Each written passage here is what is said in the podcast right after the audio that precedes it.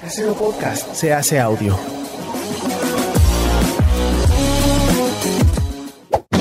¡Chavos, banda!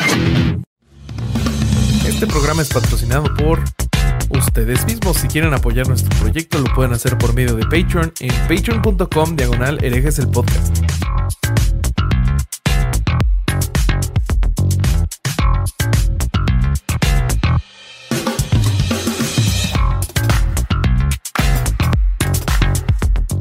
¿Qué tal mis estimados herejes? Bienvenidos a Herejes el podcast, un espacio para conocer y discutir tópicos históricos, científicos, filosóficos de actualidad y cultura popular desde el pensamiento crítico y la evidencia disponible, intentando siempre encontrar el humor y el punto medio. Amigos, manteles largos, alfombra roja, porque traemos un invitadazo del, selecto club de gente que ha venido tres veces, que creo que solo está él y solo hay alguien que está en este, eh, en un puesto arriba. y ahorita lo vamos a presentar. Si están en, viendo esto en video, ya lo vieron.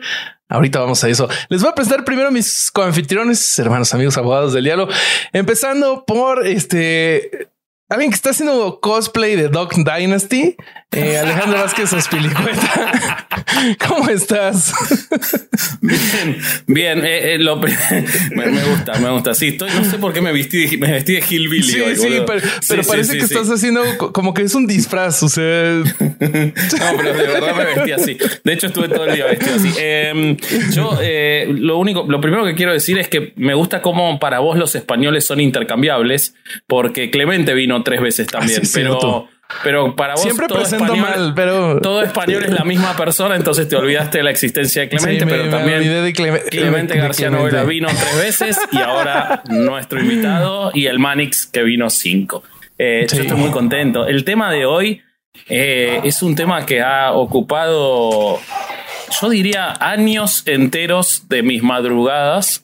Eh, es un tema que todavía no tengo resuelto, así que voy a venir a resolverlo con ustedes. Eh, y es un tema que me durante la adolescencia me apasionaba y me interesaba mucho, así que estoy, estoy contento. Eh, quiero agradecerle a Isaac el laburo que está haciendo de edición en los últimos episodios de Herejes, Síganlo. Que le estamos pidiendo muchas cosas que ustedes oyen cómo las pedimos y aparecen en pantalla. Sí. Eh, así que estoy, estoy muy contento. Mágicamente. Eh, Sí, y hoy también va a tener que hacer su trabajo, algo se nos va a ocurrir que haga. Ah, sí, ya sé que va a tener que hacer.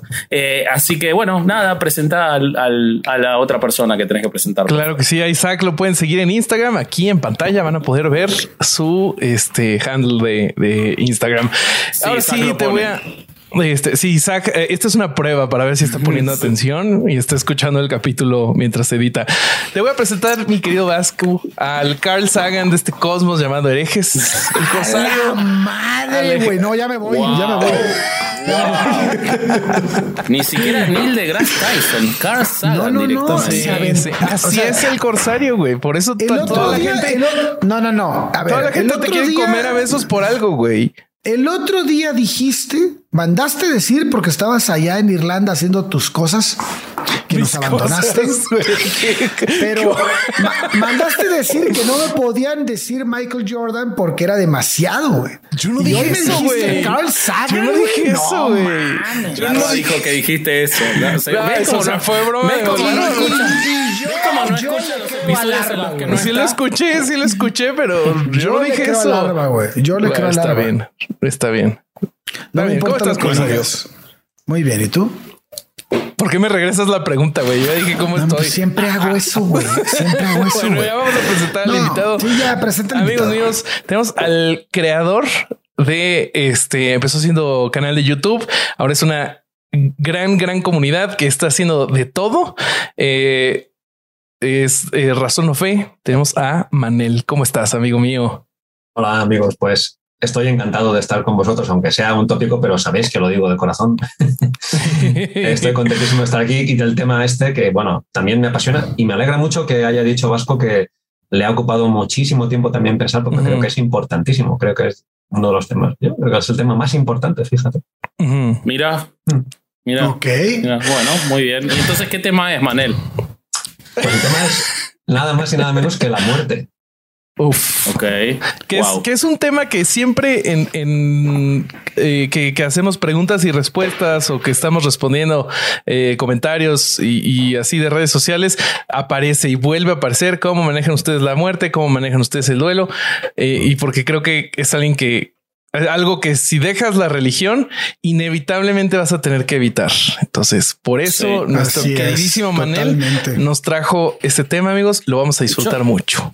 Yo tengo una, una, presunción que Manel me dirá si estoy en lo correcto o no, eh, uh -huh. antes de que él nos diga por qué nos propuso este tema, porque si hay una, par una particularidad que tiene Manel, eh, a diferencia del otro 100% de los invitados, es que Manel nos propone los temas y viene herejes, es al revés, ¿no? Nosotros no le proponemos nada, él propone el tema y viene hereje, no es que dice, vamos a hacerlo en razón fe, no, él lo quiere hacer en herejes y me encanta. Eh, pero... Eh, el, no, el, primer tema que hicimos fue eh, libre albedrío con Manel, ¿no? Y entonces, sí. si hay algo, si hay algo que, que ha sido explotado por las religiones monoteístas principalmente eh, para obtener sus objetivos, este, para generar la culpa, la, la, represión y todo, es la idea de que tenemos un libre albedrío total y que Dios nos dio eso. Mm. Entonces ese fue el primer tema que propuso Manel. Segundo tema que propuso Manel fue el minimalismo.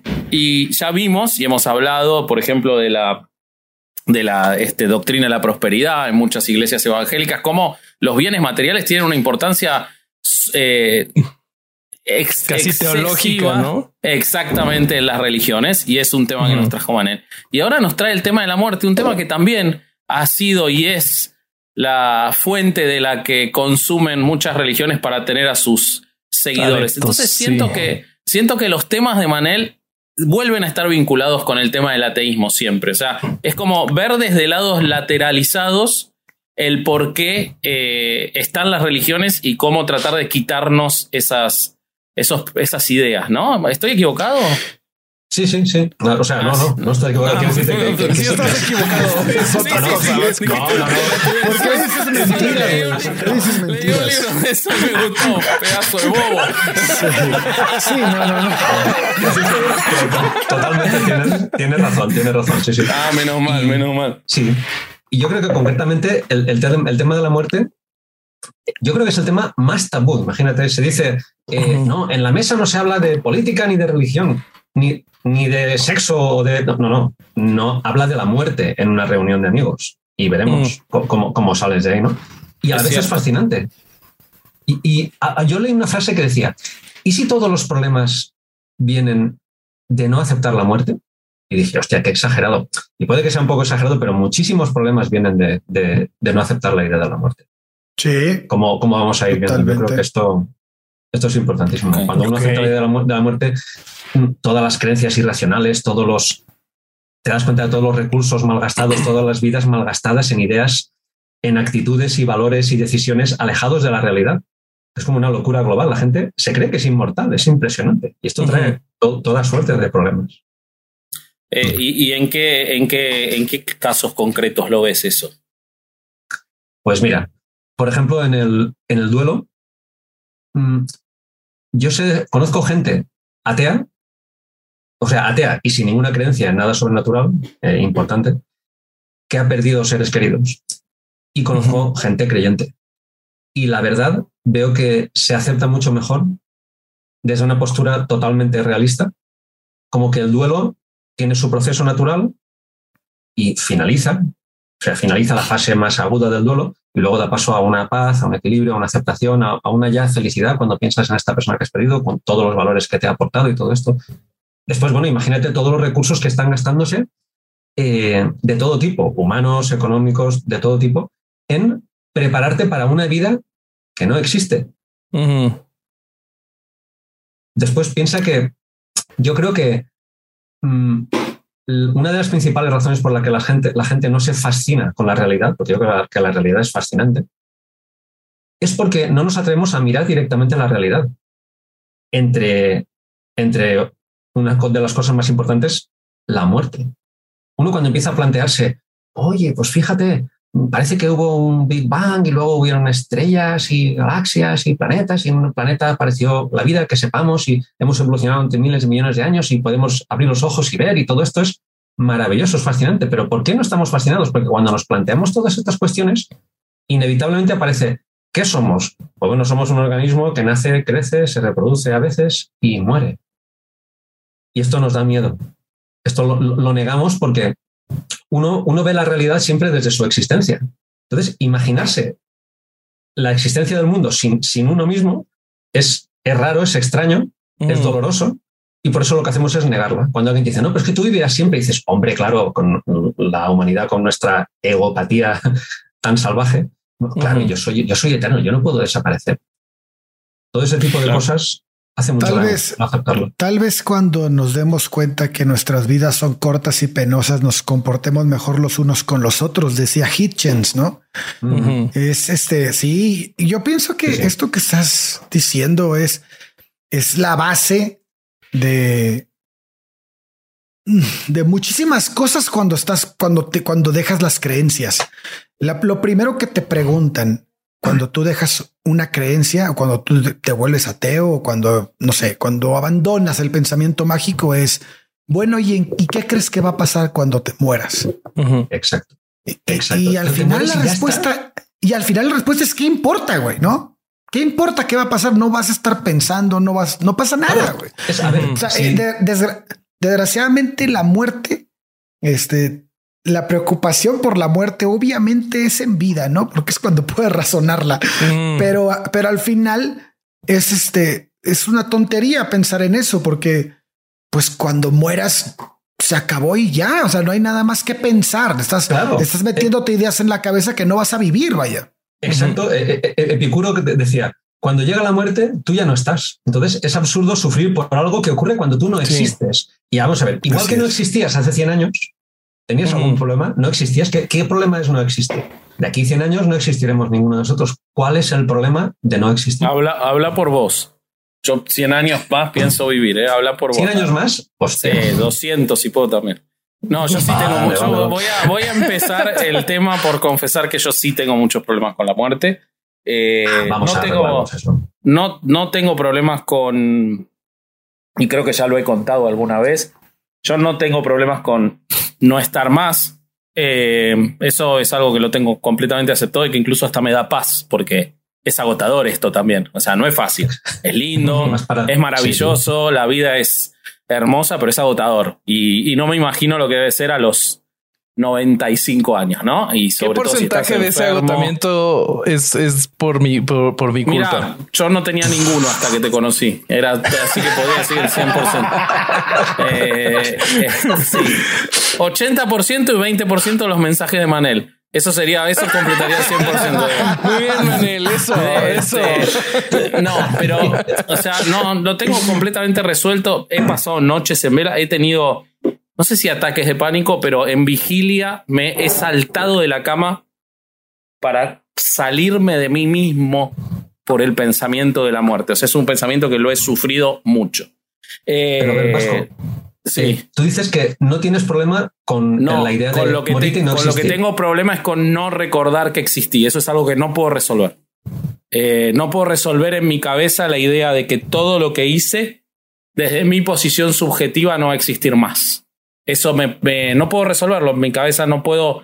la idea de que todo lo que construí en vida, todo lo que vi, todo lo que leí, todas las películas que vi, va a ser como no haber hecho nada desde el plano subjetivo, es una idea que yo no puedo resolver, eh, que trato y que pienso y que analizo y que cuando estoy, eh, digamos, en este tipo de conversaciones estoy totalmente de acuerdo con todo lo que se plantea, pero yo soy una persona muy nostálgica, soy una persona muy este, archivista y, y, acá la gente lo sabe, que tengo, quiero tener un registro de todo, por eso probablemente eh, me ocurre lo mismo con la muerte que con el Alzheimer.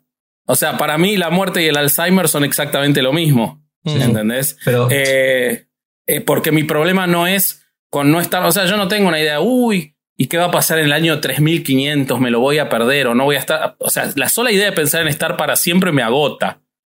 Mi, por eso el cielo me parece una cosa horrorosa, pero la idea de no quedar como archivo al que yo pueda acceder eso me o sea, genera para mucho... ti, para ti la vida Pues- después de la muerte ideal sería como estar en un cuarto con una pantalla en donde pudieras reproducir tus memorias una y otra vez. Total, 100% ¿En sin ninguna duda. Me vas a elegir eso, lo elijo Wow. sin, lugar, sin lugar a dudas. Sí. Pero. Vasco, eh, siempre habrás existido. O sea, cuando tú vas caminando por una carretera, eh, el, tú pasas por un pueblo, por otro, tal. El pueblo que pasaste hace una hora, para ti ya no existe porque tú estás en ese, en ese punto del Ujú. camino. Pero ahí detrás sigue existiendo. Entonces, eh, existe el, hay, hay- está el eternalismo, que es una corriente filosófica que afirma que el pasado y el futuro también tienen como su, su ontología, o sea, su, también existen. O sea, tú siempre habrás sido un hombre que vivió entre el siglo XX y XXI. Eso siempre habrá sido. O sea, es Sí. diferente que imagínate que alguien borrara tu existencia. No, Vasco ya no existió. Como esas películas del tiempo donde uno va, vuelve y dice, uy, yo tenía un hermano y en esta realidad a la que he vuelto, mi hermano no ha existido nunca. No es que murió. O sea, yo, por ejemplo, a ver, tío, mis padres murieron, pero yo recuerdo, recuerdo a mi madre y tengo una felicidad. Digo, vamos a ver, mi madre existió y prueba de ello es que estoy yo aquí. O sea, lo que ha Sí, existido. sí, por eso yo hablo desde el plano tío. subjetivo, desde mí mismo, no desde Claro, lo que No, y que además que, y además no que tengo, no es que tengo un años. interés en dejar una huella en las cosas, no, Claro, yo hablo que de mí cuando, mismo. Cuando tú Ahora- no estés ahora- vasco, eh, o sea, la dimensión de nuestra vida ese existimos. podcast. Cuando ya no existes, ¿qué problema hay en que no, no lo recuerdes? Pero si no existirás, tío, ¿cómo vas a recordar nada? Ah, No ya sé que en ese eso. momento no voy a, en ese momento no voy a tener problema, el problema lo tengo ahora. No, Pero, es que, pero si ahora puedes recordarlo y puedes estar y, y tienes un huevo de libros y de vídeos ahí detrás, tío. Pero yo ya yo plan- plan- planifico a futuro, planifico lo que no me Pero- voy a amargar cuando me debería amar. Qué Pero sabes que también eso, eso a lo que tanto miedo le tienes es algo que nos está pasando constantemente. O sea, no podemos, nuestro cerebro no puede retener todas las memorias que hemos creado. No, el Entonces las tuyo, vamos, el tuyo lo sabemos. ni el tuyo, No, ni de, el de tuyo, hecho, mamón, de, hecho, ni el tuyo. de hecho, de hecho, Bobby y yo jamás podríamos tener el problema que tú no, tienes. no. De hecho, Jamás, este, sí, eso que perderíamos sería como una semana nada más. Sí, así como de, "Ah, mira, Se fue. eh, eh, también entender la necesidad de la muerte y de la desaparición ayuda a encajarla y asumirla. O sea, tú puedes entender que si todos los seres que han existido en la Tierra tuvieran que almacenar sus memorias y estar ahí y seguir, no habría recursos, no habría espacio. No, Mm. Ah, esto no, todo pero a tiene los, que demás renovarse. que, a los demás que les pase lo que le tenga que pasar, ¿no? Yo no tengo problema Hombre. con que se muera el re- con que se muera el resto. Yo no tengo ningún Pero, problema. a ver, caramba, Manel, esto poco a poco se está volviendo una terapia para Vasco. Sí, sí, Ah, sí. sí. Total, tío. Bueno, yo me expuse ahí, pero, pero lo pongo como, digamos, es, es, es parte de. Supongo que hay otra gente a la que le ocurre lo mismo. Si no, tengo un problema, si soy el único que lo pensó, pero este, a mí me pasa eso, sin perjuicio de eso, a, lo que iba la idea, me parece que es fundamental, más allá de lo individual, desde lo social, y ahí voy a lo que vos decís, es absolutamente fundamental desde lo social que hablemos de la muerte, que la encaremos, que la tengamos clara, que, que sea un tópico de discusión, que se entienda esto que vos decís, que digamos, nuestro proceso biológico natural en el cual estamos en un ecosistema y tenemos que responder y pagar la deuda con ese ecosistema, es que nos muramos para que pueda seguir subsistiendo ese ecosistema. Y me parece que es algo que se esquiva, me parece que es algo que las religiones han provocado mucho daño, me parece que se evita el tema y, y coincido totalmente con vos. Yo solamente Sí. quería plantear cuál es mi problema eh, y por qué yo es algo que no hoy, hoy no. Hoy la verdad. No, no, pero otro, otro día hablaremos, Vasco, porque es muy particular que no tengas problema con desaparecer y ya no existir, pero ese tema de los recuerdos que es muy particular. Pero mira, sí eh, eso, por, lo que eso es mi de, problema. por lo que decías de que se evita, eh, tú fíjate, una persona puede estar educándose en escuelas, colegios, universidades hasta los veintipico años y el asunto más importante al que tiene que enfrentarse, que es la muerte de otras personas y la perspectiva de la propia muerte, eso es el asunto más importante. Una causa de fuerza mayor, porque se ha muerto alguien, es lo más importante que puede suceder en la vida de una persona. sí No se ha dedicado ni un minuto de esos 15 años de educación a asumir, a enfrentar, a encajar el tema más importante. Fíjate qué fracaso de educación tenemos. Que no dedican ni un minuto, no dice, señores, niños, jóvenes, adultos, hoy vamos a hablar sobre este tema importantísimo, de cómo llevar este tema. Nada, niente, cero. Que solo se ha dejado las religiones. Se volvería menos importante, ¿no? Oye, pero hay una pregunta para, y, seguramente es algo que ya tienes pensado, Manel. ¿Crees que esto es por descuido de las instituciones educativas o por malicia de las religiones que acaparan el tema? Yo creo que es porque las religiones han acaparado el tema y hay una inercia bestial. No creo que sea por malicia de nadie. Creo que, sea, creo que es porque tenemos una inercia de dejar ciertos temas a las religiones simplemente cuando uno se va a morir, oye, pues viene un sacerdote, ah, ostras, él tiene la autoridad en este tema, claro, llamada a un sacerdote, aunque no seas una persona especialmente religiosa, bueno, ¿qué, mm. pasa? ¿Qué tiene que decir un sacerdote? O sea, ¿por qué no tratamos ese tema desde una perspectiva racional? O sea, eh, las ventajas que tiene una, una, visión racional de la muerte son tremendas. La primera es la, la solidez. O sea, cuando tú asumes la muerte, eh, todo te cuadra. O sea, cuando tú que tienes una creencia en un cielo, en un infierno, en un más allá, surgen miles de dudas y de disquisiciones, distorsiones de la realidad, disonancias cognitivas, o sea, líos mentales que no te dejan vivir en paz. Yo conozco personas que han perdido seres queridos, como decía antes, y como tienen esas creencias, pues el duelo no termina nunca. Porque una persona, en el fondo, tiene dudas y no sabe si realmente va a ver en el futuro a esa persona o no, o será mentira o será verdad. Yo conozco a una persona mayor que, perdió a su marido y decía, fíjate, yo sé que lo que estoy diciendo es una tontería, pero no creía que me fuera a pasar. Y el marido tenía cáncer, se sabía desde hacía un año que iba a morir. Y ella había visto enviudar a sus amigas. Y dice, pero cuando me ha pasado me he dado cuenta de que yo no había asumido que esto me podía pasar a mí. Me ha pillado por sorpresa. Mira lo que es la barbaridad. Y esta persona es persona de misa diaria. Claro. ¿Cómo es posible que sirva tan poco esto? Es que el argumento del consuelo religioso es muy pobre, es que no funciona.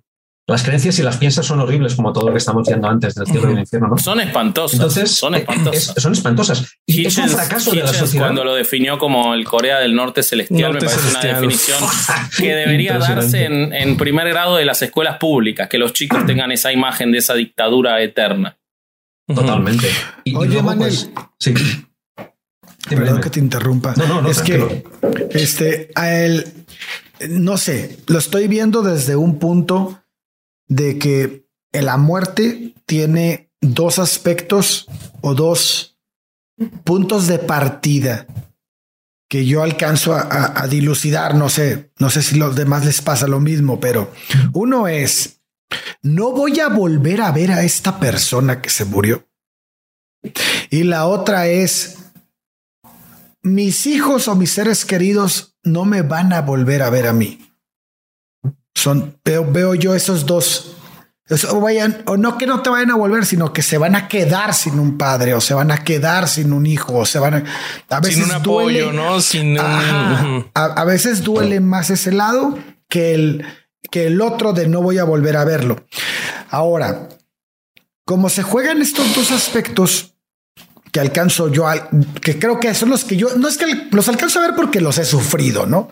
El, que se vaya una persona que tú estimas demasiado y el miedo a morirte cuando tienes hijos. Entonces, o, alguien, o, que amas a alguien o tus padres, no sé, lo que sea. Hijos chiquitos sobre todo, ¿no? Me parece. Hijos chicos es muy difícil. Entonces, yo sí puedo decirte que a partir de que yo me volví abracé el ateísmo, ¿no? Me decidí como esta postura ideológica.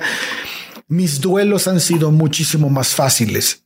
Muchísimo. Es una, eh, eh, si yo, si yo lo pudiera comparar, es como si es uno, eh, haciendo ateo, el, nivel de, dificultad de pasar un momento de esos y 30 cuando era creyente, ¿no? Era muchísima diferencia. Claro, es que además la, palabra, disculpa que te la palabra nunca es una palabra que asusta. Y dices, ostras, nunca volveré a ver a, mis padres. No, pero ese nunca es unos años que te quedan de vida. No es un nunca, es una serie de días y luego terminas y ese problema se terminará también. Claro. No, a ver, dime. Sí, y además, cuando tú, cuando tú vives el duelo de una forma natural, no lo niegas, lo aceptas, vives el dolor, aceptas que el dolor no es un fracaso, como cuando tú tienes una creencia religiosa y muere alguien y dice, no, pero si esa persona está en el cielo, está en la felicidad absoluta y eterna, donde tú irás dentro de un tiempo. Claro, ¿por qué te duele? ¿Qué contradictorio sos? ¿por qué, ¿por qué, estás igual de destrozado que una persona atea? Igual.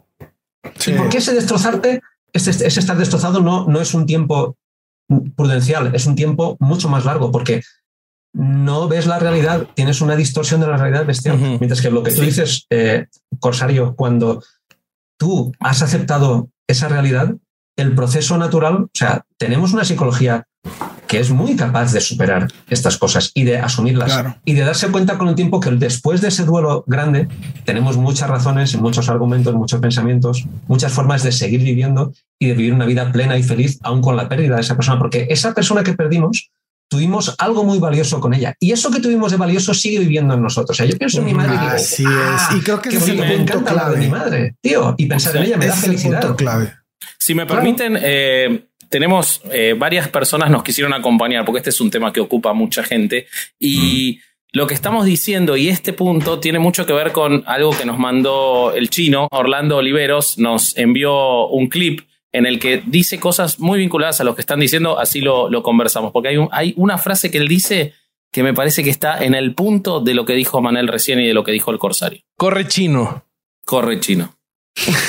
Hola, soy Orlando Oliveros de Casero Podcast y este, participante en La Maldición Gitana y en Status Culo y, en algunos otros podcasts que, hacemos en Casero Podcast con Chavos Banda. La realidad es que eh, no pienso tanto en, en la muerte, o, o, al menos en mi muerte. No, no es algo que me quite el sueño ni, ni, ni que esté esperando. O sea, simplemente sé que ocurrirá en algún momento y, y pues ya, ¿no? El problema cambia cuando pienso en la muerte de los demás. La muerte de los demás es este cuando me afecta me afecta más y me, me genera no sé miedo a, a, la reacción que llegue a tener o a la forma en la que vaya a afrontar esa, esas muertes sobre todo la, la, muerte de mis padres eso es lo que me no sé es lo que en cierto modo me genera ahí como problema.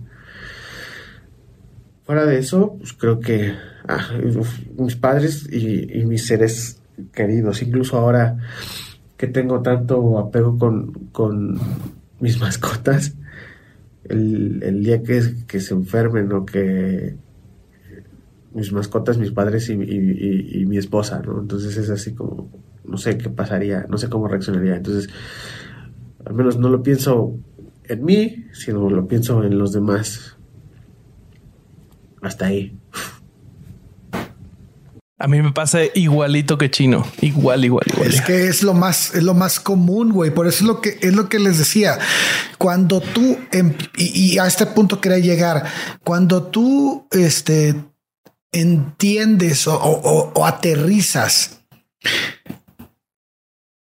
que es muy es, es, es, es, lo más probable es que no vuelvas a ver a esa persona. Empiezas como a atesorar las cosas que hizo en vida, güey. Uh -huh. Y empieza eso que hizo, es lo conocí, güey. O sea, estuve con él el, o con ella y, y, y, y, compartí esto y compartí el otro. Y déjenles cuento. Por ejemplo, yo tengo el ejemplo, por ejemplo, de un amigo, Dani, que, que era mi compañero de trabajo y falleció muy joven. Uh -huh. Y, yo, yo, yo, yo sufrí mucho esa muerte y le dije, y me dije a mí mismo, cada que yo pueda, voy a platicarle a la raza quién fue ese güey. Uh -huh. Claro. Porque creo que eso es, es la forma de pagar como o, o de decir, ¿sabes qué, güey? No te vas a morir porque yo voy a platicar de ti, güey. Yo voy a decir a todos mis conocidos que no te conocieron quién fuiste, güey, porque fuiste una chula de persona.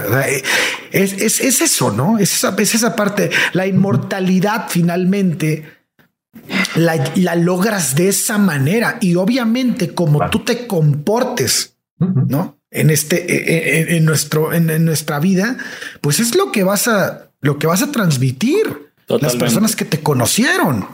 Por eso para mí es, es, es, muy válido y creo que esto se conecta a la empatía y se conecta al pórtate bien, al, al haz las cosas de manera lo más correcto que puedas. Todos la cagamos, todos, pero finalmente buscas hacer las cosas buenas, ya no por un miedo al infierno, ya no por un deseo de estar en un cielo, sino porque las personas que te conocieron se van a referir y además de, lo que hice, a lo que hiciste. A los demás les van a transmitir lo que hiciste, quién fuiste, cómo es. Eso me hace muy valioso. Y qué fuerte es cuando se re, cuando, perdón, pero qué fuerte es cuando se recuerda lo negativo, ¿no? O sea, esa gente que no hizo nada bueno es tremendo. el escuchar de otro que habla mal de un muerto se nos hace muy chocante. Mm. Porque como están todos estos códigos de que los muertos son todos buenos y todo, pero hay gente que logra romper esos códigos, que se portó tan mal en vida, que incluso los que no hablan mal de los muertos, hay gente que ha hecho las cosas tan mal que su eternidad, su eternidad es de, de, otra gente hablando mal. Eso es tremendo. Pero lo que más me llamó la atención de lo que dice Chino y, cuando lo mandó, cuando me lo mandó a la tarde eh, Bobby, es que él dice, me preocupa mucho la muerte de otros porque no sé cómo me voy a comportar. Y eso me pegó mucho y más me pegó ahora que, que Ale y que Manel hablaban del asunto de, de cómo es su reacción y cómo es el duelo, porque me doy cuenta que lo tenemos tan guardado como un tabú, salvo por las estupideces absurdas del velorio y todo, que se creó un código de conducta de cómo uno tiene que comportarse ante la muerte de los seres queridos y no queremos romperlo. O sea, no podemos ni tener esa libertad.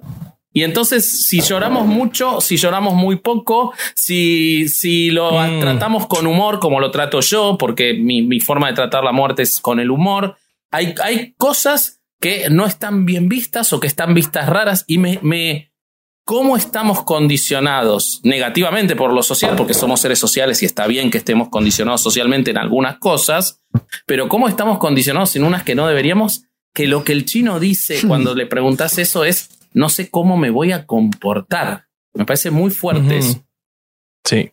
De hecho, eh, cuando asistes a un funeral, todos son frases, ay, no somos nada, ¿no? Pero ahora está en un lugar mejor, todos son evasivas, todo menos afrontar el hecho, ¿no? Eh, yo cuando digo, vaya, no somos nada, ¿cómo que no somos nada?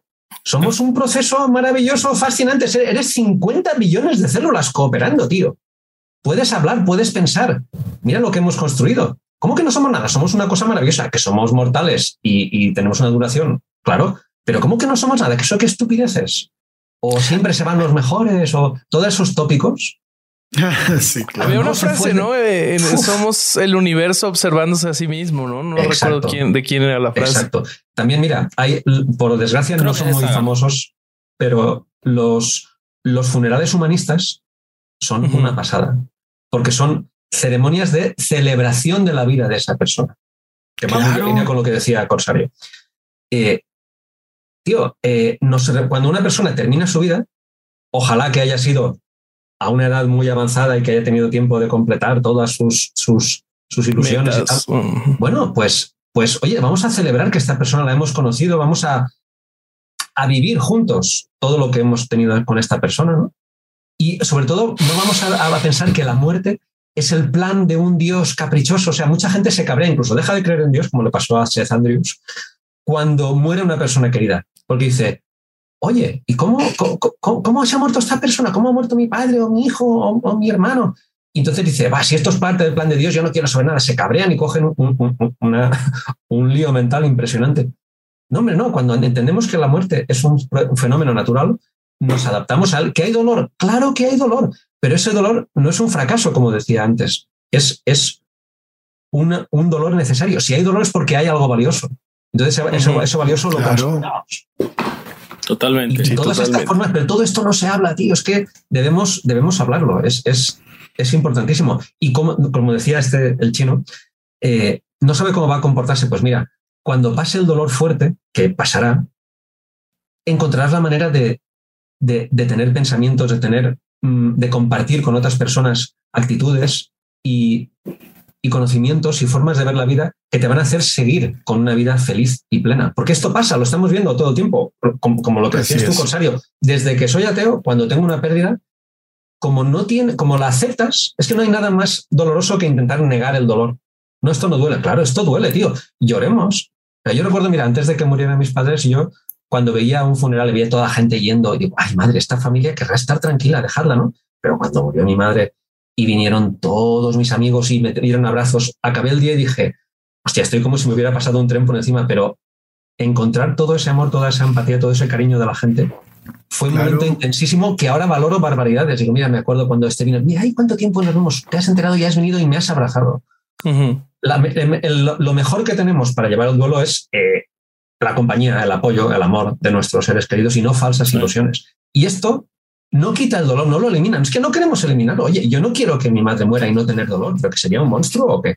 Quiero tener ese dolor, quiero vivirlo. Ese dolor forma parte de mí. Lo sufrí, ahora ya lo sufro, pues a veces digo, ay, hay un poco de dolor, siempre queda, pero queda mucha más felicidad. Hablo de ella y digo, ah, mi madre existió. Ah, sí, eso, eso, es, eso es, increíble. A mí, a mí me pasa. Es increíble, No sé, a mí lo que me pasa es que eh, lo que yo siento en cuanto a la gente que yo he perdido es que no es que se acabe tu relación con ellos, sino que tu relación con esa persona pasa algo diferente. O sea, no puedes ya crear memorias nuevas con esa persona, pero todo lo que ya viviste lo sigues teniendo y lo vas a tener hasta que tu cerebro aguante. Y, ni siquiera, en ti se vuelve leyenda, güey. Y ni siquiera estoy tan de acuerdo. Y, lo que dice Alejandro es justo lo que iba a decir. Mira, yo, todos los oyentes de herejes saben lo que fue mi vínculo con mi abuelo Pedro, al quien nombro mucho.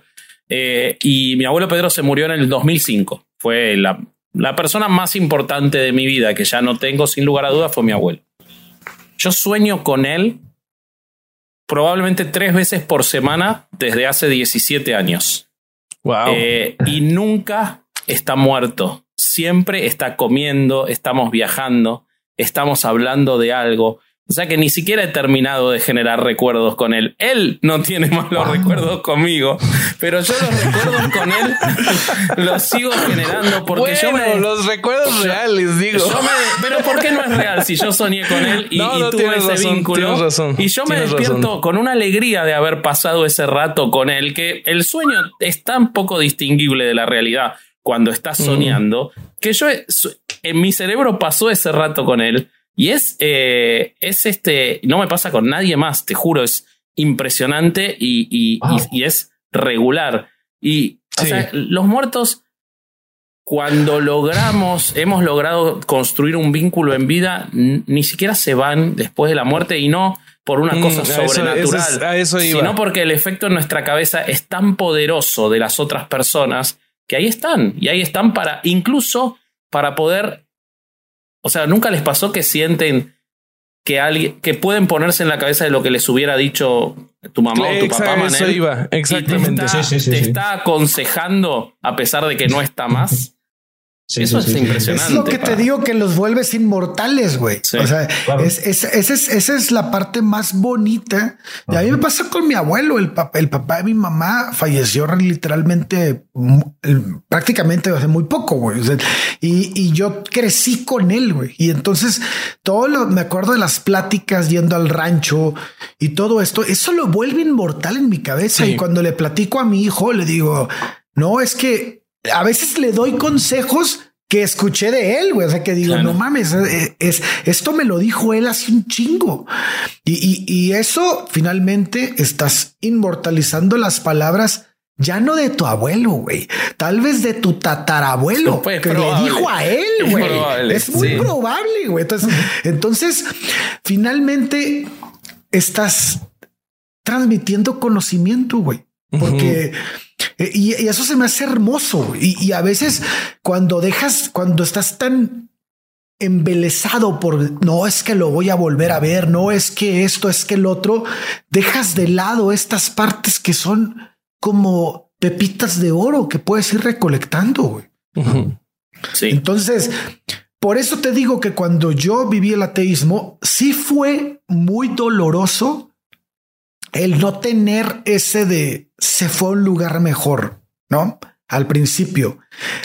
Pero a la larga fue muchísimo más fácil. muchísimo más fácil porque razonas la pérdida.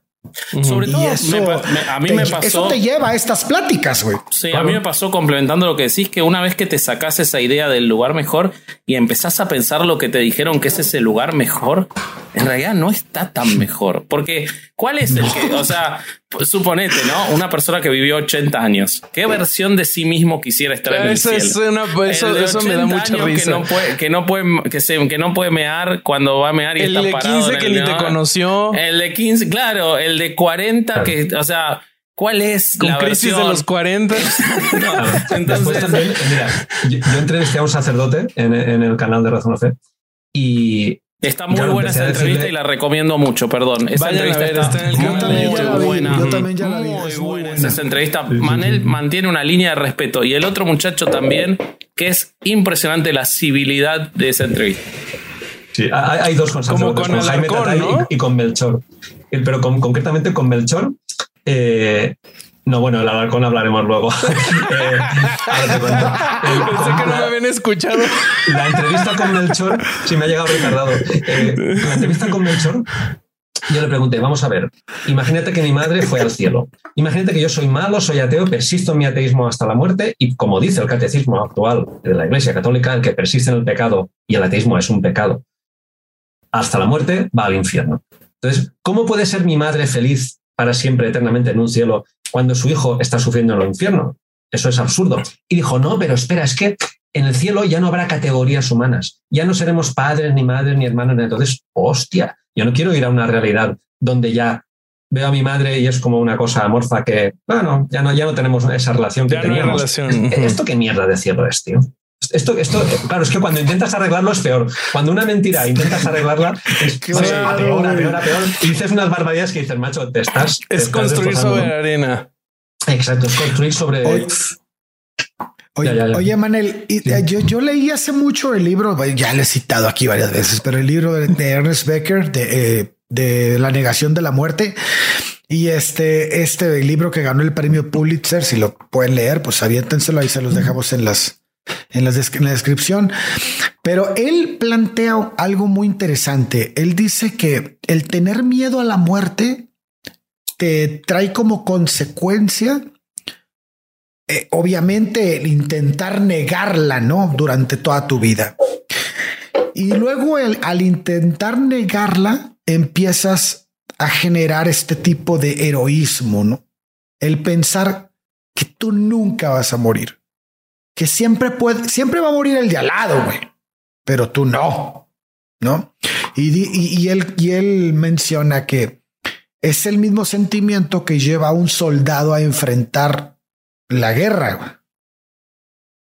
Y entonces dice, si tú tienes este, si tú tienes este, este sentimiento, pierdes como que pierdes el piso, pierdes tu, tu, tu, vínculo con la realidad. tu realidad, güey. Ajá. ¿Tú, tú has, has, has- has pensado en esto en algún momento? ¿Cómo, cómo, cómo lo aterrizas? güey? O sea, estas, es- este- estas personas que no, que no tienen, que no generan este, este pensamiento, este, eh, eh, eh, que no contemplan morir, sino siempre muere el de al lado.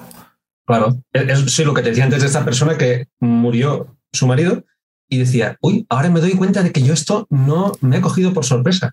Claro, cuando tú vas negando algo ya puede, ya puede pasar cosas a tu lado que tú dices, uy, yo, yo creía que, que esto a mí no me pasaría. Por ejemplo, si tú un día, Dios no lo quiera, te rompes un brazo, no, no, no dirías, ay, esto que me ha pasado, esto es increíble. No, porque has visto amigos que se han roto un brazo, que les ha pasado porque tú no te crees que eres invulnerable. Pero si te crees inmortal y barres bajo de la alfombra, ahí en un, en un rincón oscuro de tu cerebro, la, la idea de la muerte, cuando llega, no sabes cómo reaccionar. Estás inadaptado porque cuando tus creencias no se ajustan a la realidad, no te vas a poder adaptar a la realidad. Totalmente. Totalmente. Vamos a ver un segundo video de, en este caso, vamos a ver al querido Covarrubias, compañero también de Chavos Banda con el excelente cine y alcohol, a ver qué tiene para decir. Y alguien que habla mucho, es alguien que se ocupa de hablar mucho de la muerte, mucho del suicidio en su, en su stand-up, así que es algo que lo tiene muy presente. Así que vamos, vamos a ver qué dice.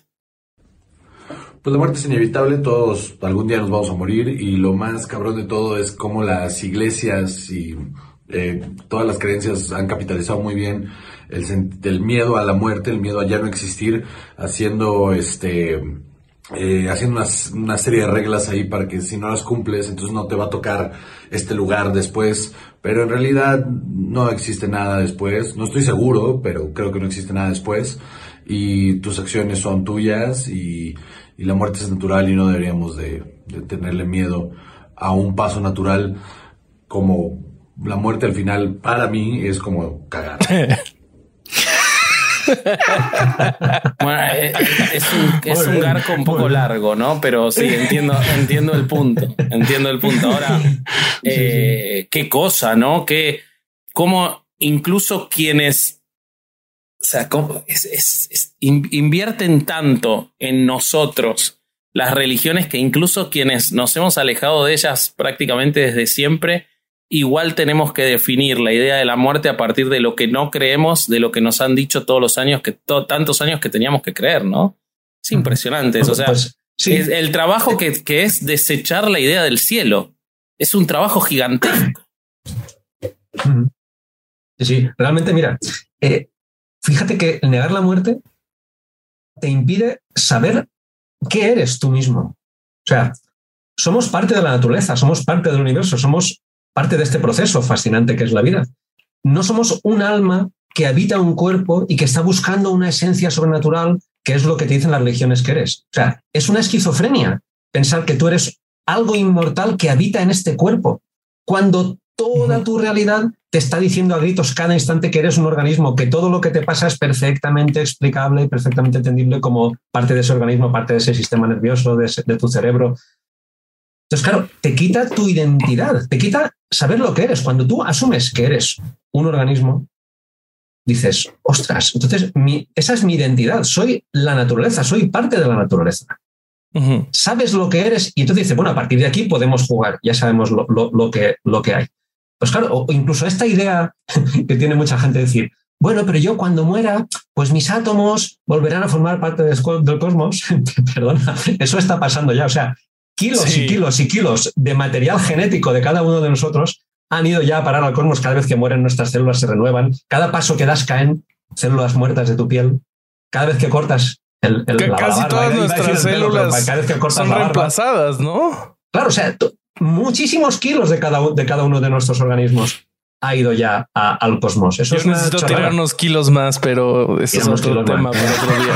Qué pendejo eres. Claro. sin, embargo, sin embargo, me parece que, y, lo vuelvo a atar con lo que dijo Chino en el video anterior, cuando él habló de las mascotas, que es para mucha gente el primer contacto con la muerte es una mascota, en la infancia en general, ¿no? Es, Y es un aprendizaje muy positivo para mí. Para mí, si todos le... Que también la religión se ha encargado de romper eso, porque como nos puso por encima de los animales, es como que la muerte del animal no es equiparable a la muerte nuestra, ¿no? Entonces, también rompió eso. Pero cuando un chico se enfrenta a la muerte de una mascota o de un abuelo, si es grande o que puede pasar, eh, la explicación de que somos parte de la naturaleza y quizás con el animal de que vuelve a la tierra y todo, es una explicación lo que vos decís es cierto, no pasa solo en ese momento, es absolutamente real.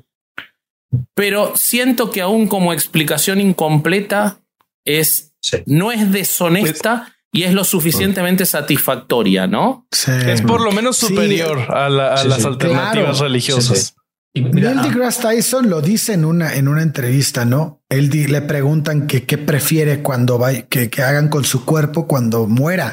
Y él dice, yo prefiero mil veces que me entierren. Y dice, pero ¿por qué quieres que te entierren? Porque tal vez es la única manera en la que yo le pueda devolver un poquito de todo lo que me dio la tierra. Justo estás respondiendo sin querer una de las preguntas de, una de nuestros patrons de Scarlett Río. Ella preguntó cómo les gustaría que fuera su funeral. ¿Dejarían instrucciones para su muerte o dejarán que sus familiares lleven los rituales religiosos tradicionales? Mira, a mí me mama que después de que den todos mis órganos a quien los pueda utilizar, No si es que están, no si va es que servir sirven, nada si es que sirven. bueno, bueno, si es que sirve algo, ¿Te imaginas? El, el- Pero- el hígado de Durán va a ser como la cosa esa que quedó en el reactor de Chernobyl. No, Capaz alguna- hígado, si mi hígado está hecho mierda, imagínate el de Vasco, güey. Una fan de esas muy bueno, tóxicas de paz, hereje haya se puede llevar calma. el pito, pero nada más. Bueno, bueno, el, el punto es, el punto es que si este, ya no sé a qué íbamos, güey. No, después de que se donen cachondeo. tanto cachondeo. Después de que, después de que a, mí, a mí me mamaría que me pusieran en la madre esa de que te ponen como una pastilla que crece un árbol. Estaría bien chingón, güey. Al menos tu pinche desperdicio Pero- serviría para abono, A ver, e- estas ideas están muy bien como poesía y tal, están muy bien.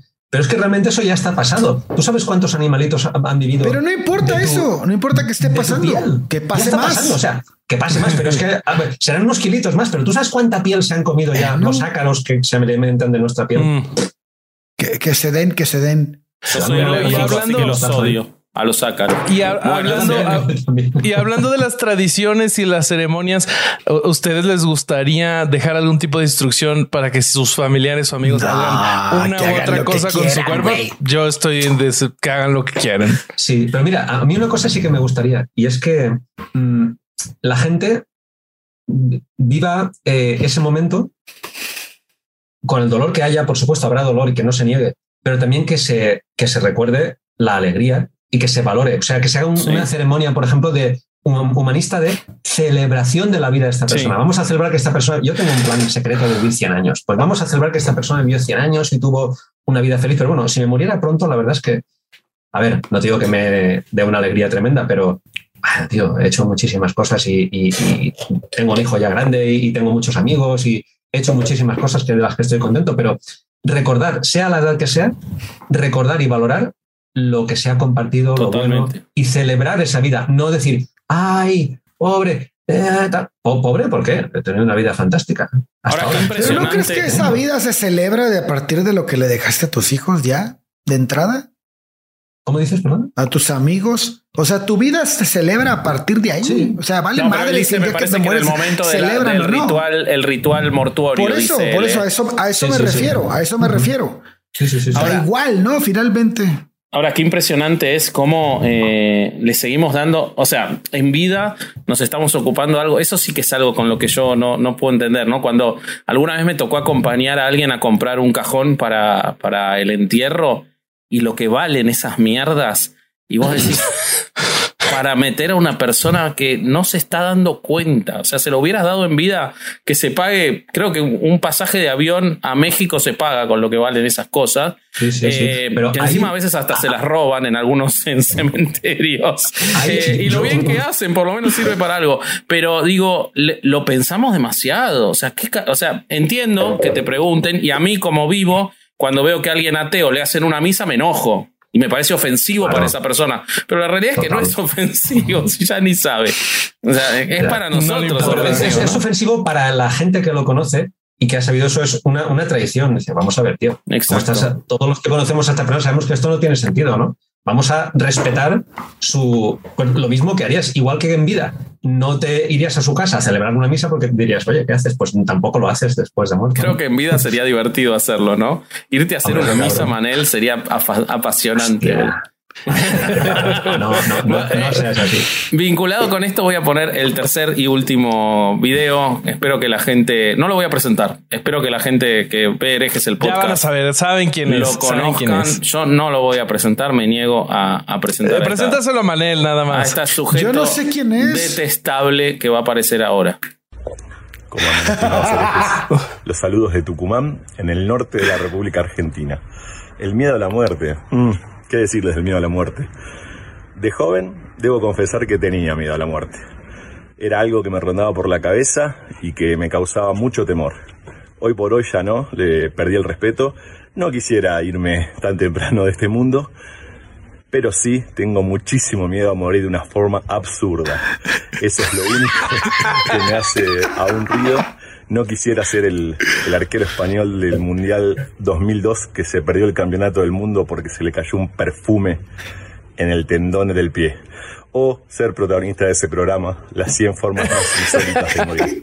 Igualmente, Estoy protegido.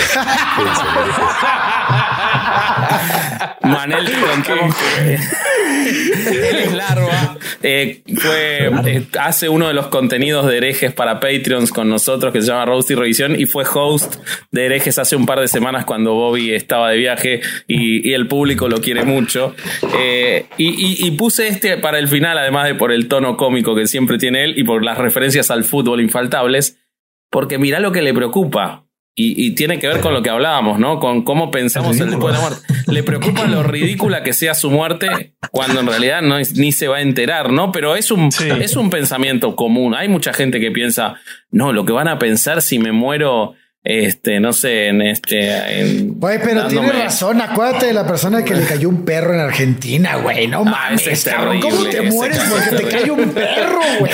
Bueno, igual no fue su culpa. Digo, No, hay, no. hay- hay- hay maneras más vergonzosas de morir, como la gente que eh, practica la autoasfixia y se les pensando en pasa la ma- eso, eso está más vergonzoso, güey. Sí, este, pero tiene que ver, ¿no? O sea, así como pensamos, ¿cómo querríamos que nos pongan? Yo cuando era más, más chico decía que yo quería que me disequen leyendo un libro y que me tengan en el living de la casa de... Qué horrible. Para toda la vida, o sea, chavalón, mi- chavalón, mi- hazme un meme de Vasco disecado en su Mi sala, ego, por favor. mi ego expuesto en eso, ¿no? Yo quería que buenísimo, me embalsamen. Hasta tenía elegido el libro, La Murama de Bret Easton Ellis, y que me tengan embalsamado. Sí, sí, si te el hacen libro eso, para toda yo la te voy a quitar el libro. Si, si hacen eso, yo te voy a quitar el libro y te voy a poner uno de Jordan Peterson y vas a estar ahí haciendo el ridículo el resto de la eternidad. Pero digo, o sea, eh, que tendrá que ver también con la idea religiosa de que vemos lo que nos ocurre después de la muerte, el hecho de que lo pensemos tanto. Claro, es que no asumimos que no existirás. No lo, por mucho que lo, o sea, lo asumimos cuando lo llevas tiempo, cuando lo llevas tiempo pensando, porque hay que, cuesta un tiempo quitarse la inercia de la creencia en la que has crecido, la mayoría de la gente, claro, de que eres totalmente. inmortal. Cuando te das cuenta de esto, tardas mucho tiempo en reconstruir. O sea, no es que lo hagas tú activamente, sino tarda mucho tiempo tu, tu, tu, tu- cerebro en reconstruir todos los esquemas. Pero claro, como decía Corsario, ostras, eh, es mucho más, mucho más razonable todo y todo encaja muchísimo mejor. Por lo que decíamos antes de, la- de cómo le explicas a, a alguien que, pregunta que ha perdido una mascota, a un niño especialmente tal, ¿no? O, o a un ser querido. Cuando murió mi madre, mi hijo Pau tenía tres años. Y voy y le digo, Pau, se ha muerto la abuelita. Y me mira y me dice, ¿se ha muerto? Y digo, sí. Y él se quedó callado, no preguntó nada y digo, pues macho, tampoco estoy yo para darte explicaciones ahora mismo, ¿no? Si tú no preguntas, ya está, ya lo sabes y ya está. Y luego, a cabo de dos meses, estábamos, estaba conduciendo y él sentado detrás y en, en mitad de una rotonda. ¿Y por qué se murió la abuelita? Y yo, me cago en la. Guau. Pero bueno, le expliqué y le dije, pues mira, le, le conté, pues mira, todo, todo, un resumen de todo lo que estamos hablando para un niño de tres años, ¿no? Le conté tal cual. Y él se quedó callado y digo, bueno, si no tiene más preguntas, nada. Y luego, al cabo de otro tiempo, me dijo, papá, ya entiendo lo, lo de, lo de que se muriera la abuelita. Cuando, cuando un juguete es viejo, se rompe. Y entonces, pues cuando algo se hace viejo, pues si es un juguete, se rompe, y si es una persona, se muere. Digo, pues sí. O sea, él, él tenía su, su- a, su tiernecita edad, tenía su forma de, buscó cómo él asume las, que, que las cosas se acaban. Y él dijo, pues los juguetes que se han roto, es, es mi forma de ver. Pues claro, pasa eso con todo. Dijo, mira, esta, esta es la manera en que yo lo veo. Eh, Es fascinante dejar que los niños hagan sus, sus, Sí. sus conclusiones y no darles todo mucho, darle un poquito y cuando él se queda pensando, déjalo que piense, que, que lo, que lo razone. Un día le pregunté, dijo, dijo, está lloviendo. Y dije, ¿quién está lloviendo? Miró por la ventana y dijo, los árboles. y, y se quedó tan tranquilo, porque él necesitaba darle una, una gente a eso que estaba pasando. Claro. No podía entender qué, qué ocurría por sí mismo. ¿no? Entonces, todas estas cosas de hablar de la muerte o de, o de hablar de, la, de, de- de- de todo a los niños, ¿por qué no pruebas con la verdad? ¿Por qué no? Porque ¿cómo le explico al niño que se ha muerto esto? Explícaselo directamente con la verdad. El niño tiene una plasticidad, una, una capacidad de asumir y de aprender las cosas que te va a dejar sorprendido, como cuando me dijo a mí esto. Pues mira, ya lo entiendo. Cuando algo está viejo, si es un juguete se rompe, si una persona se muere, cada, cada cosa tiene su, su forma de, de desaparecer y, de, y de terminar. Yo, pues mira, me parece muy bien, tío, para un niñito. Está buenísimo, Manel. Sí. Fíjate que hace, eh, bueno, eh, mi, el papá de Patricia falleció hace unos años, ¿no? ya hace mucho tiempo. Y, eh, y cuando le platicamos a Diego, Diego dijo, lo extraño. Y nosotros, no, no, Diego, no puedes extrañarlo porque tú no lo conociste. Pero le dije a Pato, ¿sabes qué? Es, es una muy buena oportunidad para hablar de la empatía. Porque lo que Diego te está queriendo decir es, me duele porque sé que te duele a ti. Mm. En sus bueno, palabras. ¿no? En- en- Totalmente, en- sí. a- al momento de decir el lo extraño es mira cómo yo también siento algo por alguien que fue muy importante para ti, aunque no lo conocí.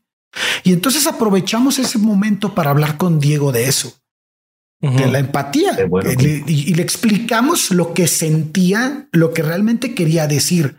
Y cuando Diego lo entendió, dijo, sí, claro.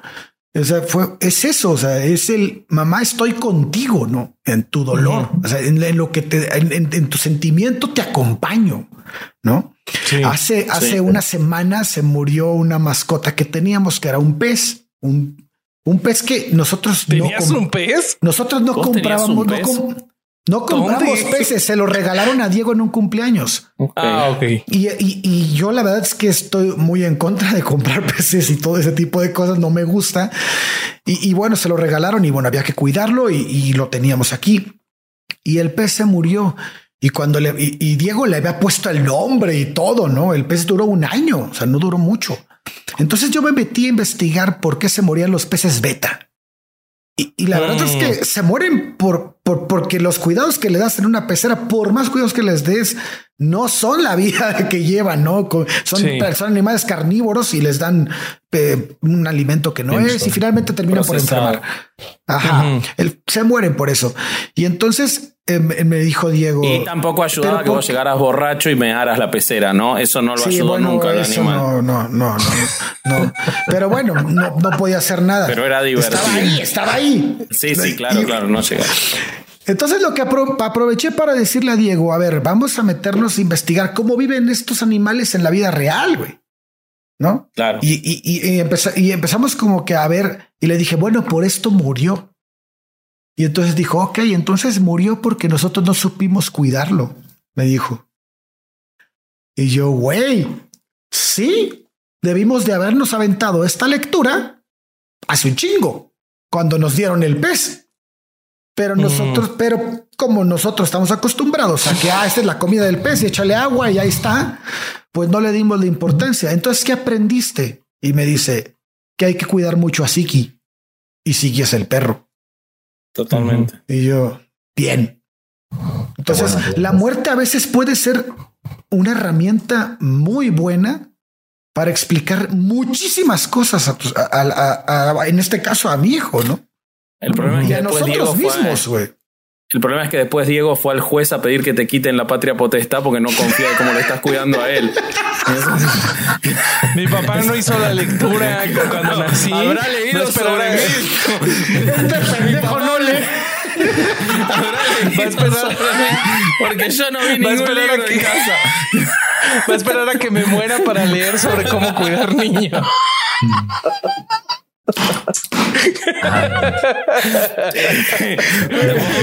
Bobby, tenemos preguntas de los Patreons, ¿no? Sí, sí, sí, aquí las tengo. Vamos. Este, vamos a, a contestar esas preguntas sobre la muerte. Em, empecemos con eh, eh, Haydan Franco nos manda una muy buena. Eh, nos pide consejos para los que no pedimos nacer, pero que le tenemos, le tememos al inimaginable dolor que serán nuestros últimos minutos agonizantes antes de morir. Pero como hay alguien que sí pidió nacer. ¿Mm? hay alguien que sí pidió nacer, ¿o qué? Pues, pues no, pero yo creo que Pues hay quien tiene una especial preocupación sobre no pedir nacer, ¿no? O sea, siento que Ok. hay, hay gente a quien, a quien le da como una, un tema más existencial, este, este, esta parte de la vida. es que esto es como decir, venimos a este mundo, claro, tenemos otra vez la visión distorsionada. No venimos a este mundo, surgimos del mundo. O sea, no, no, yo no pedí nacer porque creemos, en el fondo, muchas veces seguimos creyendo que somos un alma que viene a habitar un cuerpo. Claro.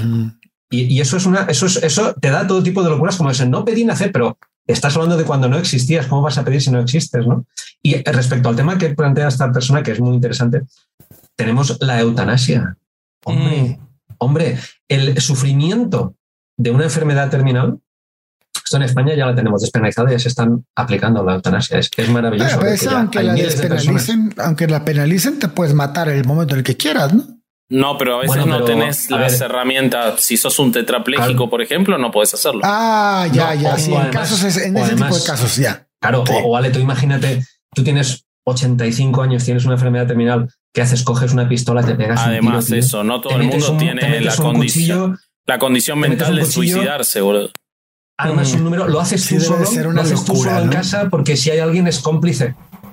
No puedes hacerle, si hay alguien que te deja suicidarte y- o te ayuda, es un delito, es un delito. O sea, De inacción, la eutanasia sí. es necesaria en la sociedad. La aplicamos a los animales y no la aplicamos a las personas. Ah, Ahora sí, en- en- totalmente. cada vez en más países sí. O sea que el, el sufrimiento de una enfermedad terminal es innecesario. Dices, oye, mira, hasta aquí, cuando ya los analgésicos no pueden hacer lo que sea, o cuando, cuando tú consideras que es un momento, eliges cuando morir, porque tú eres el dueño de tu vida. Esa idea de que no eres el dueño de tu vida. O sea, es que es, que es impresionante cómo todas estas ideas mágicas solo hacen que, que, que dañarte. Y incluso la idea de que mucha gente dice, bueno, pero a mí me consuela mi creencia. Bueno, eso es un, un argumento, es una falacia ad consecuencia. O sea, es que yo, como creo, como no me gusta la consecuencia de aceptar que de morirme, creo una cosa porque me gusta creerla. Porque me gusta, porque me gusta la consecuencia de la realidad. Pero entonces no te vas a poder adaptar nunca. El momento que te, que te- y ese momento cuando alguien dice, pero es que a mí me consuela mis creencias, ese es el momento de señalar las ventajas de la visión racional. Y, hacer ver que la creencia no es necesaria, porque ya, ya, ya te has de- delatado tú mismo diciendo que es que creo esto porque me consuela. Eso no es una buena razón, eso es una falacia. Claro. Entonces, eh, todo esto lleva a aceptarla, a, acep- a- a aplicar la eutanasia, por ejemplo, que es una cosa que dices, pero ¿cómo aún tenemos en la mayoría de países que no se acepta que una persona no te has de joder y sufrir años? Como decía un sacerdote hace poco, co- sufrir como Cristo sufrió aquí en España cuando hubo. Pero el- Calcuta, güey. No me jodas, tío.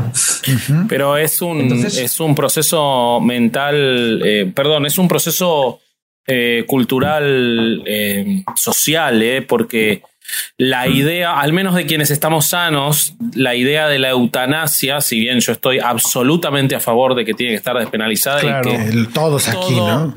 Todo lo que implica eh, el, este, tu propio cuerpo tiene que ser mientras no jodas a otro, es absolutamente tuyo. Eso está clarísimo y lo hemos dicho en un montón de temas. Pero la idea de pensar en organizar, programar, fijar una cita para tu muerte nos suena todavía y por supuesto tiene que ver con lo cultural, ¿no? Porque no nos pasa con otras cosas, eh, no tiene que ver con nada biológico, tiene que ver absolutamente con lo cultural, eh, suena todavía chocante, ¿no? Mientras que Sí, claro. la muerte en el sufrimiento de la enfermedad sigue siendo inesperado, vos a- a- no sabés cuándo va a ocurrir. La- creo que lo que más chocante de la idea de la eutanasia es la programación, ¿no? Me parece como eh, esa, esa, es, eso tiene que ver, también tiene que ver con y con los procesos mentales de deconstrucción de esas ideas, ¿no? Porque si fuera como cualquier otro servicio, ni siquiera requiere tanta programación. El que está padeciendo se cansa, va ese día, lo hace y se acabó el asunto. Pero, Pero- eh, no, creo que sola, como creo que una sociedad que de repente dice, bueno, acá la eutanasia es legal, es algo insuficiente, ¿no? Me parece que va a estar la herramienta, pero no va a estar el- la preparación mental para ser utilizada. Hombre, Pero es que es que es eso eso. lleva todo un proceso, ¿eh? O sea, para que a ti te concedan la eutanasia, tiene que haber un médico, varios médicos que certifiquen qué tal. O sea, eso no se da a la ligera, ¿sabes? Claro. Eso, y eso se asegura de que, a ver, estás absolutamente seguro y consciente de que para ti estar vivo unos meses que te quedan de vida va a ser sufrimiento, todo es comprensible, tal, pues entonces se aplica y tal. Como, final- como rendirte cuando, cuando sabes que viene el jaque mate, pues das la mano a tu, a tu oponente y te rindes y no esperas ahí a ver, bueno, esto va, ya, ya no tiene sentido. Pero, pero final, finalmente esa idea va de la mano de lo que les platicaba hace rato, que me dijeron, bueno, es que la eutanasia es diferente. Sí, en, caso de un cuadrapléjico, bueno, un parapléjico, bueno, diría, ok, pero en un caso de una persona que tiene una enfermedad terminal, obviamente con sus excepciones, de hay personas que definitivamente ya quieren morir, ¿no? pero cualquier persona que está viva tiene un cierto instinto de sujetarse a la vida, güey. Entonces, al momento de tú decir, yo, yo les por eso les decía, pues está el suicidio finalmente, aunque no sea legal, pero está el suicidio, ¿no? Entonces dices, dices, pero es que es diferente. Yo no lo veo tan diferente porque cuando tú decides terminar con tu vida, ya sea en eutanasia o en suicidio, el paso que está diciendo Vasco ahorita, Debe de ser muy difícil, güey. El decir, ¿sabes qué? Bueno, ya inyectenme o ya saben que ya no sé, no sé cómo, cómo sea la forma de terminar. Ya pásenme la cuenta, ¿no? Pero ya acabamos aquí. No, no, no debe de ser un paso fácil, güey. O sea, es tanto para el que se suicida como para tanto el que dice que sí a la eutanasia. Debe de ser un, debe, debe de estar sumamente harto cansado. el dolor, el, hartazgo, el padecimiento, la, tiene que ser tristeza, pero tiene que superar esa barrera de la de, por supuesto. no superarla reconvertirla porque en realidad nuestro instinto de supervivencia es también lo que te lleva a la eutanasia. Porque esa supervivencia te está diciendo yo quiero, o sea, no puedo más con este padecimiento. Quiero sacar. la supervivencia es sacarme el padecimiento. Y lo que vos decías, eh, te aclaro, Ale, que el procedimiento que se autorizó en España de eutanasia es a patadas. Esa patada se juntan 70 personas y te es raro, es raro. Eh, pero bueno, es el que autorizaron. Es el que autorizaron. Era eso. Qué terrible. O en una para corrida, purificar, en una, para purificar en una corrida de toros. En vez de toros, gente que quiere eutanasia. Y entonces los corrían los. Eran las dos fórmulas que tenían pensadas. Sí, sí. Qué cabrón. Y fíjate también que le ahorras a la gente verte unos meses y llegar a un estado de, pues, por ejemplo, si es un cáncer de, un, un, aspecto que tienes horrible y que te van a recordar, no, no, oye, cuando esto se ve que va a ir tan mal, ya acabamos con esto. Es que es mucho mejor para todos. Y, esto es importantísimo, que gracias a que se hable de la muerte, se llega a despenalizar la eutanasia, a aprobarla. Mm, esto, es, esto es urgentísimo, que, que la sociedad hable a los niños, a todo el mundo, en las escuelas que se, como decía antes, lo de la educación, que nunca se hable de lo más importante, del suceso más importante al que vas a tener que enfrentarte muchas veces en tu vida, que nunca se hable en la educación, vamos, que no se afronte de una forma racional y como la eutanasia se hace, mira, vamos a hacerlo así, ya está. Y sí que es, muy diferente, eh, Ale, es muy diferente. Tú te vas a suicidar o hacerlo programado, tal, hay incluso, yo leí un caso de dos viejecitos de 90 y pico años que lo hicieron juntos y cogidos de la mano. Imagínate qué felicidad para su familia ver eso. Y mira, tienen 94 y 95 y y lo han hecho. Tal. Un hombre de 103 años era un científico. No sé, pero el brinco, el brinco debe ser difícil, Manel. O sea, por más, no, por más. Fácil. Claro, pero, o sea, en, los dos aspectos. Sí, sí, pero que sea difícil no quiere decir que no sea la mejor manera de hacerlo. Ah, no, no, no, no, eso, no está en discusión. Eso no está en discusión. Claro, claro. Dificultad, hombre, claro. Hay cosas que son muy. Esto, esto es muy gordo, esto es muy serio.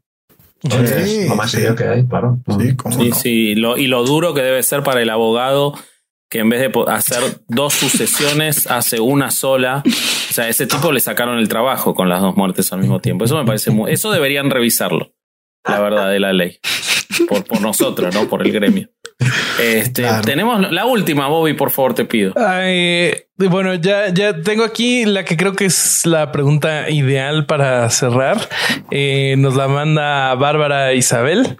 Eh, nos dice: Hola herejes, me gustaría saber si su postura con respecto a la muerte ha cambiado al volverse escépticos, si eh, se sienten con más paz sabiendo que no hay nada después de la muerte o tienen más ansiedad al saber que al final simplemente dejarán de existir. Gracias. ¿Qué opinan?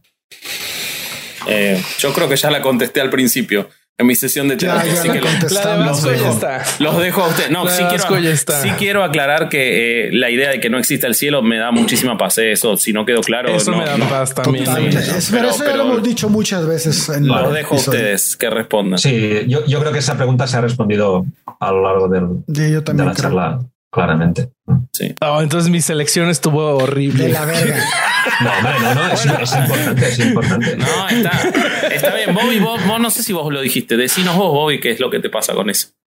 A mí me pasa algo muy similar al chino y un poquito similar al larva. Eh, más que un, eh, el temor a una muerte ridícula, me da miedo eh, el sufrimiento, el sufrimiento antes de la muerte. Eso sí me da miedo, pero una vez que mueres, pues te va a dejar de importar.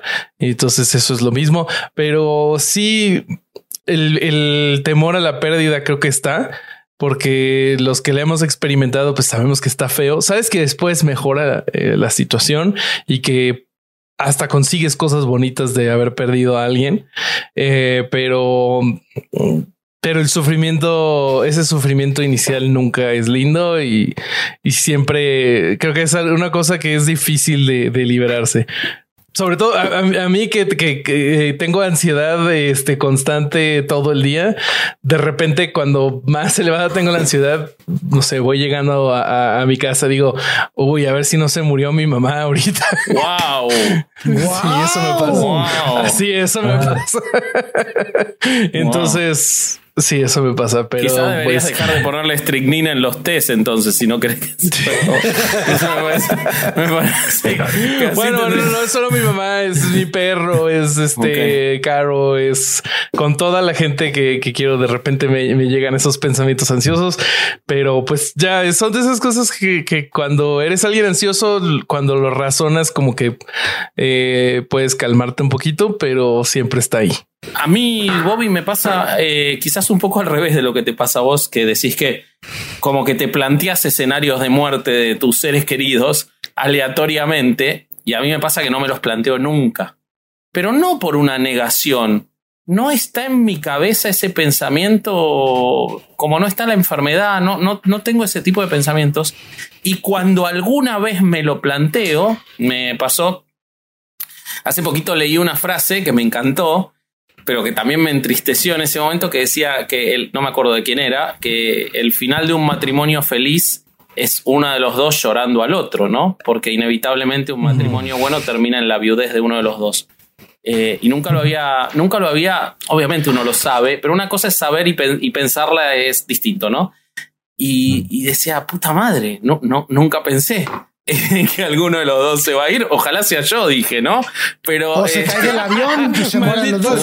Ah, eso es, se cae el avión o en México. al mismo tiempo, ¿no? Pero. Este, no, digo, ojalá sea yo el que. Hijos de la ojalá chica. sea yo el que se muera, quise decir Bobby, ¿eh? No, ojalá sea yo okay, el que me ayude. Eh, No, eh, no. Eso es un tema muy, es un tema muy curioso, ¿eh? Pensar, eh, porque es egoísta tu, tu posición, que sufra el otro, ¿no?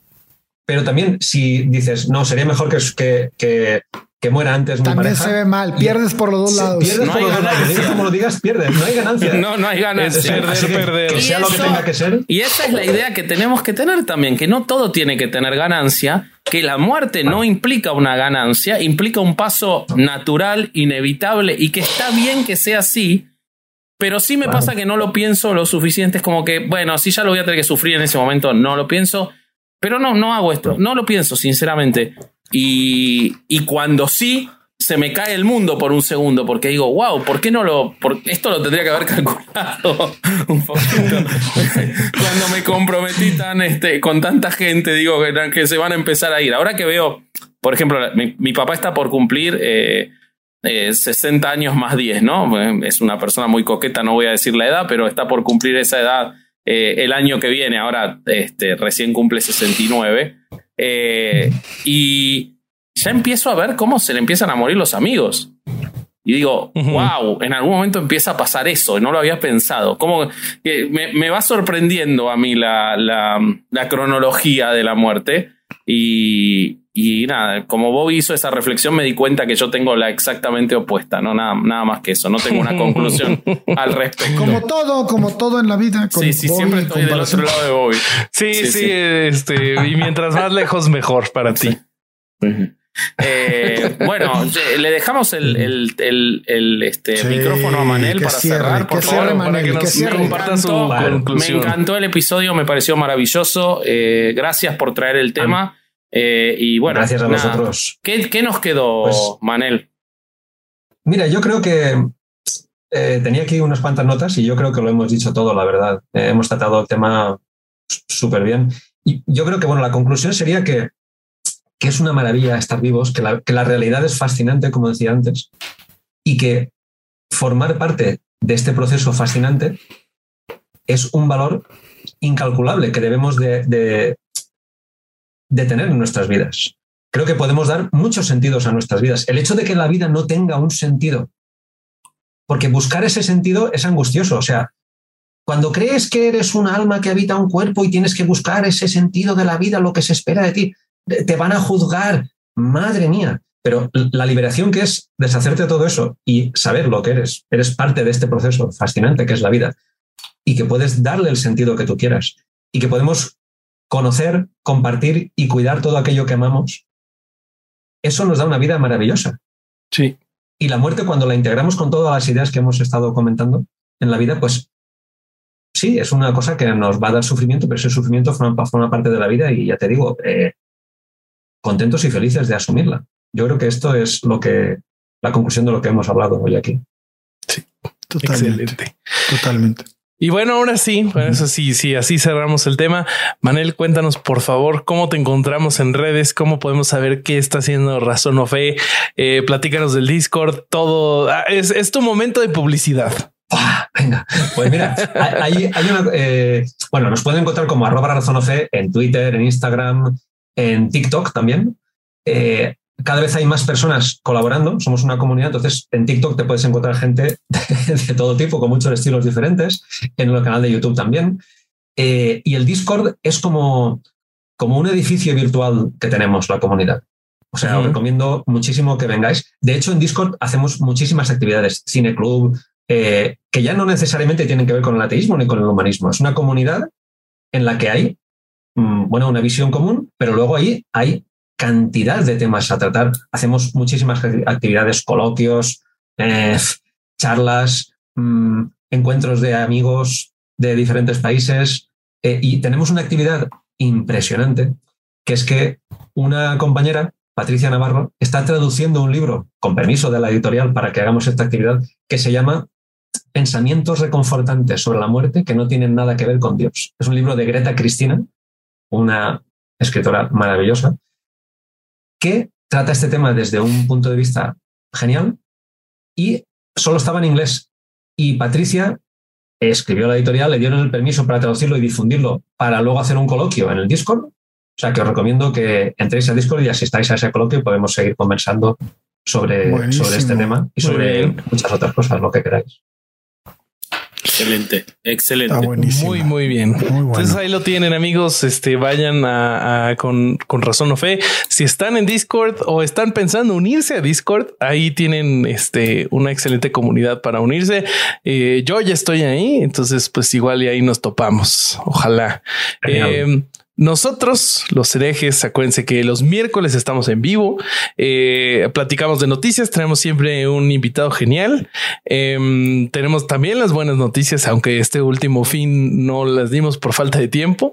No, porque eh, fue un episodio que espectacularmente largo hablando sobre tecos y, y y, este, y el Yunque con Álvaro Delgado y ya no daba el tiempo para más, pero la, prometemos que en el siguiente, seguramente ya lo vieron, hubo cuatro buenas noticias. Eso, eso va a haber cuatro buenas noticias. sí, sí, sí. Que en realidad yo estoy mal, estoy mal, estoy hablando de no este miércoles, sino el miércoles el anterior. anterior porque esto es, sí. sí. entenderán que grabamos con una de atraso.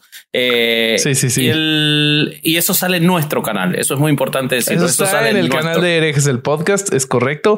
Eh, si quieren más contenido de herejes, tenemos dos opciones para ustedes. Tenemos Patreon, donde tenemos el pre-show, tenemos Roast y Revisión, eh, donde está el genial Larva. Ya vimos que lo quieren mucho, entonces vayan a ver eso. Este, suscríbanse a Patreon.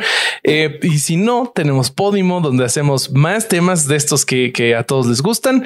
Tenemos el, el único show en vivo que hicimos está grabado y está en Podimo. Entonces vayan a podimo.com diagonal atam diagonal herejes.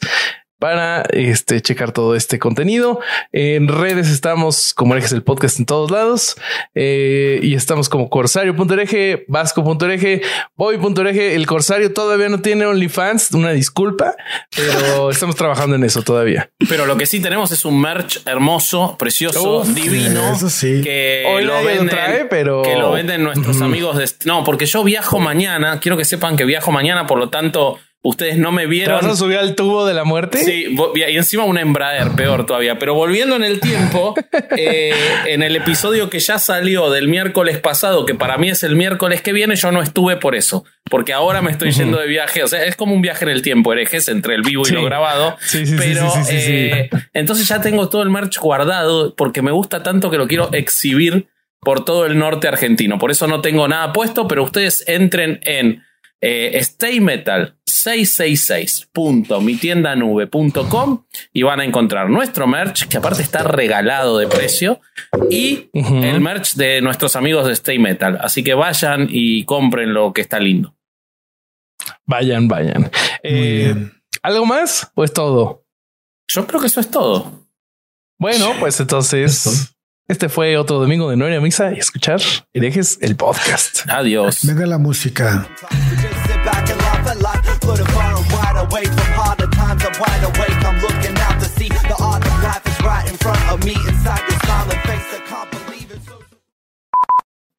Vos sabés que a mí, a mí me pasa al revés y creo que también es Ey, vieja, vieja, vieja, espérate.